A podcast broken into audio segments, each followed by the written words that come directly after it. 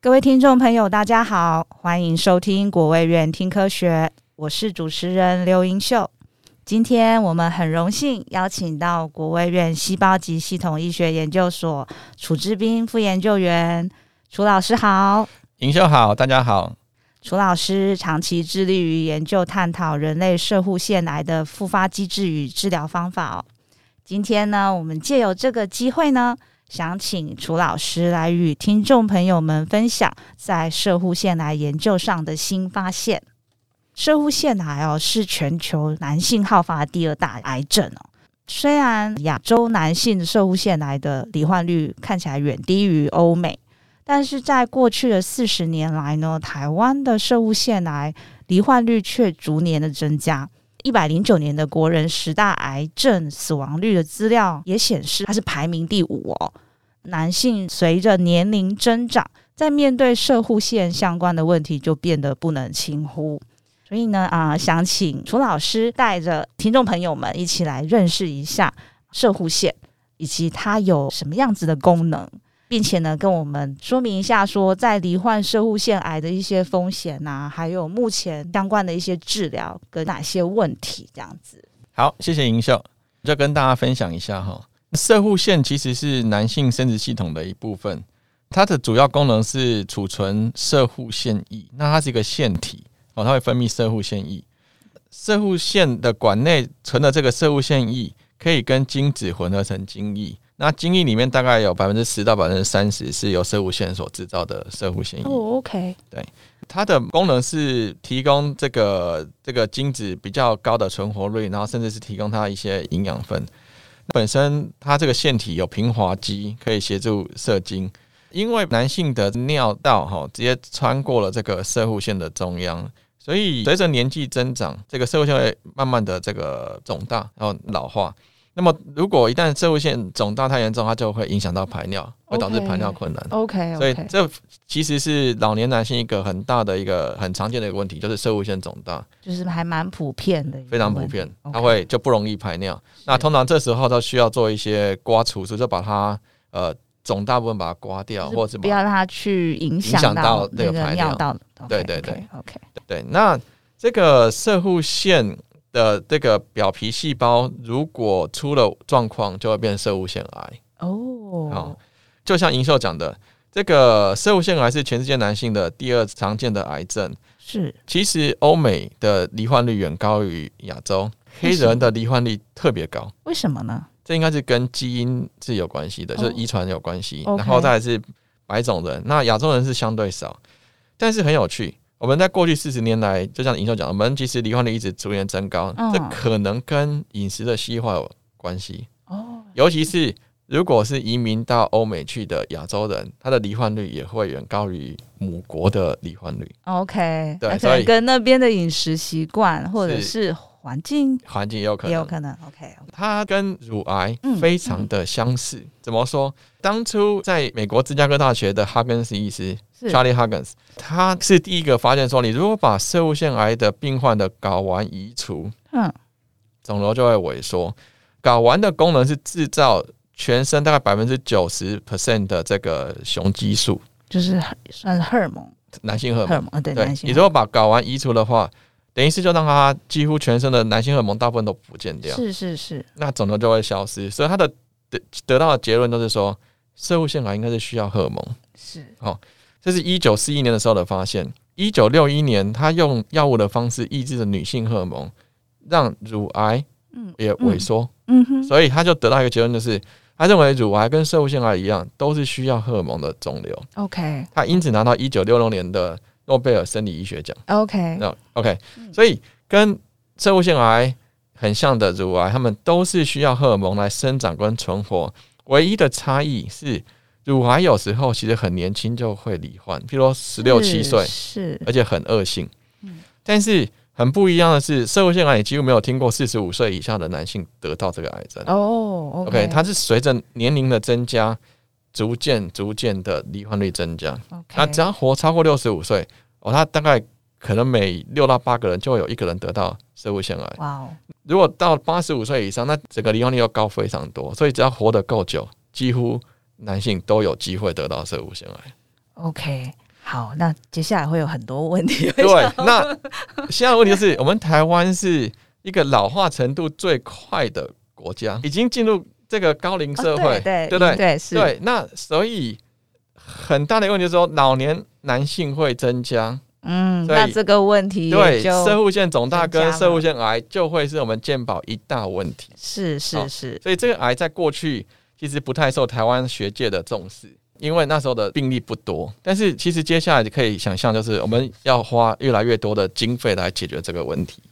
哦，所以应该要投入更多的一个一个注意。没错。好，那么我们要讲的就是说，它其实男性荷尔蒙或叫做雄激素，它是需要有一个受体跟它做结合， OK，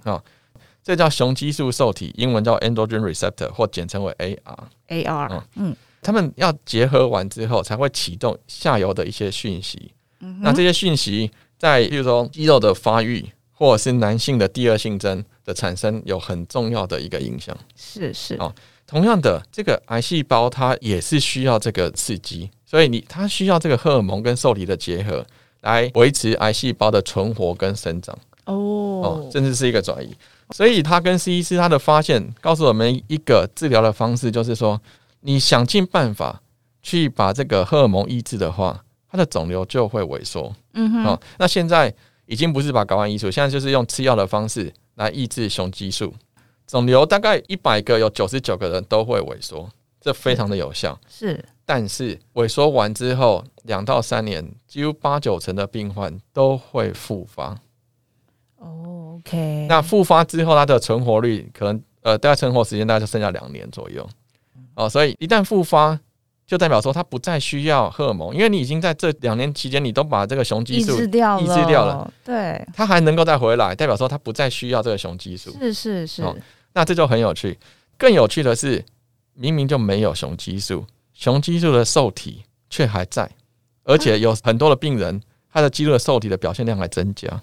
哦，OK，所以代表说，这个雄激素的受体，它其实在这个恶化的过程中扮演一个非常大的一个角色，是或者是扮演一个很重要的功能。是，那是有其他的物质来跟这个 AR 结合吗？以至于它有的好几个方式，它可以跟其他的荷尔蒙结合， OK，也可以被其他的讯息传递，比如说 AKT 等等嗯被活化，它不再需要荷尔蒙，哦甚至它只要一小段断裂的 AR，比如说叫 ARV seven、ARV 七，它这一小段就不再需要被荷尔蒙结合，它就可以直接活化癌细胞。嗯嗯哦嗯嗯很用厉用害 这种做标的，那最近二十年来，他们科呃医学家跟科学家发展了一些药物，是是包含譬如说一九九五年的可舒多，它是一个类似荷尔蒙，但是呃它会跟受体结合，但是不会作用。好、嗯二零零四年的欧洲紫杉醇，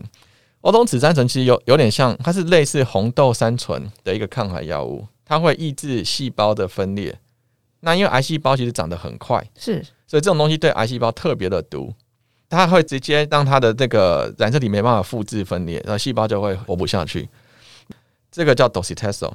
之后还有两种药物，一个叫泽科 a b e r t o n 或者是安可坦 a n a l u t a m i 泽科跟安可坦它们的作用不太一样。哦，泽科它会抑制整个雄激素的产生，那这个安可坦是另外一种的抗雄激素，就是它会跟受体结合，但是没有作用。 OK，这都是我们叫做二线药物了，就是说一旦复发之后，你可以选择的一个药物。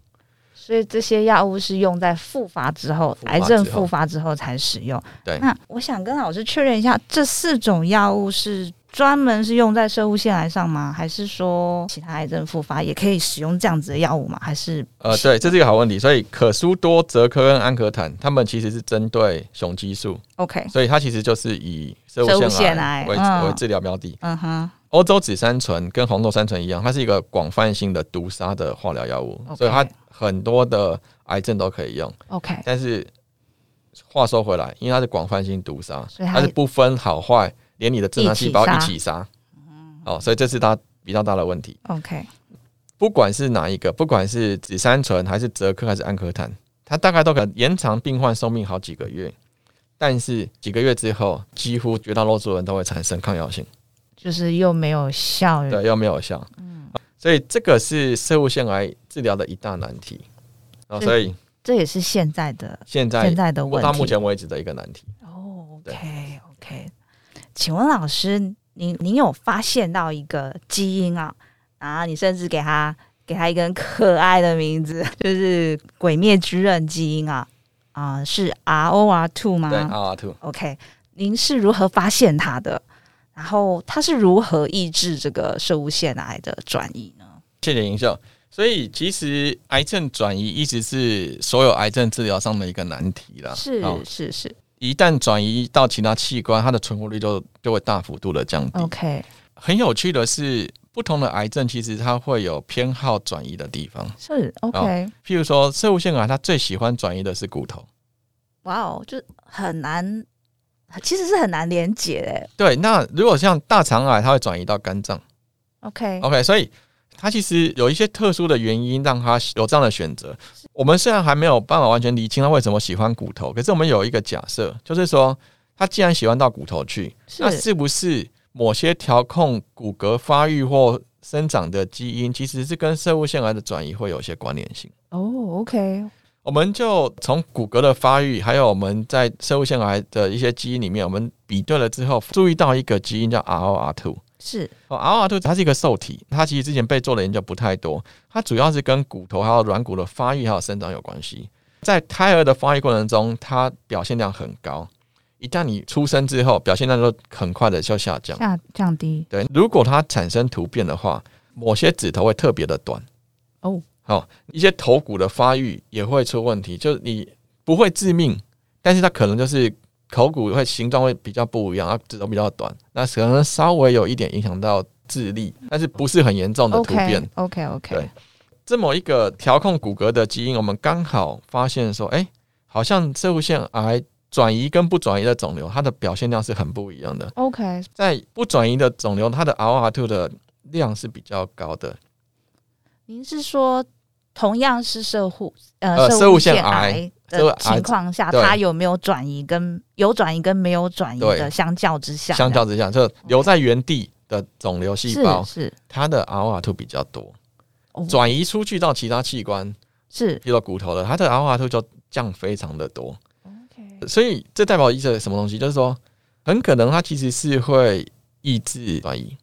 嗯因为你不转移的，它的量特别高。嗯哼所以我们就用细胞、用动物跟临床检体的分析，那我是们发现说，哎、真的，你只要是 ROR2，你把它的表现量增加，是它就会抑制肿瘤的转移，是尤其是老鼠实验里面非常的明显，你只要表现量一增加，它肿瘤就不会移动出去。嗯至于是为什么，我们国务院刚好有一个很特殊的平台，一个高通量西方末点微阵列，英文叫做 Micro Western Array。是然后这那时候我们在芝加哥大学 Richard Jones 实验室发开发出来，目前全世界只有两套。这那也是您带过来的一个，哎我们在这边建 立的对是是是是那我们发现说，它其实透过一系列调控，就是透过调控 PIS，然后 PI3K 跟 AKT2 这这个路径，它可以来抑制生物腺癌的转移。 OK 所以一旦有了一个标的物，你其实就有有给你一个可能性，就是你你去调控它，你就可有办法可以减缓或抑制生物腺癌的转移。是是是，那目前市面上是没有任何一个药物可以调控 ROR2 受体，但是很特别的是，我们之前长期研究的一个天然物咖啡酸苯乙酯，英文叫 cafe acid phenyl ester，就 CAPE，是 E，它可以很有效的活化 ROR2 的受体。是所以我们现在在尝试的是用它来做一些结构修饰，看是不是可以找到一个最好的有效活化 ROR 图，然后最没有副作用的是方式。是因为是在小老鼠里面是喂食，它是可以可以抑制生物腺癌的转移， OK，对，但是还没有机会人体试验。嗯是对，但是我们希望未来是有这个机会。是至于说为什么会那时候会叫《鬼面之刃》，嗯，那其实、呃，《鬼面之刃》的这个卡通最近很红了、哈。 嗯对是，那里面就是它需要有日轮刀这种特殊的刀才能够斩斩鬼。是但但是很有趣的是，一把日轮刀它的功能怎么发挥是跟握刀的人是有关系的，跟你的个性、你的才能或你的本质是有很大的关嗯系。哼嗯哼那这个 R 瓦特的基因也是一样哦，它在不同的癌症里面，它啊的扮演的角色是很不一样哦。它在大肠癌跟生物腺癌里面，它的确它会抑制癌症的转移跟增长或恶化。哦，OK，但是在肾脏癌跟乳癌，它其实是会促进癌症的转移。哇哦，啊、还是所以它真的是同样的东西在癌细胞手中，它会展现不一样的一个功能。是所以我们在以后的治疗，就是你要特别注意说，你到到底是针对哪个地方的肿瘤。所以有针对这样子的不一样，有再去研究为什为什么吗？呃，它其实应该是说，因为不同的癌细胞，不同呃部位的癌细胞，它活化的一些蛋白质或基因不一样， OK，那这些会互相影响，会导致 RR2 的作用对某个特定的组织不一样。 OK，是是是，哦，所以其实应该可以透过这种包埋的方式，我们以后就可以把药物很精准的送进射物腺癌的嗯肿瘤周遭或肿瘤里面，是然后活化 RR2 来减缓或遏制它的一个转移。好，对，嗯，谢谢老师，嗯，跟我们说明了很多、哦，大家应该有对射物腺癌的一些治疗方式，还有目前的问题也有一些了解了。下集我们将邀请楚老师继续为听众朋友们说说在射护腺癌研究上的新发现。我们下集国卫院听科学见哦，拜拜。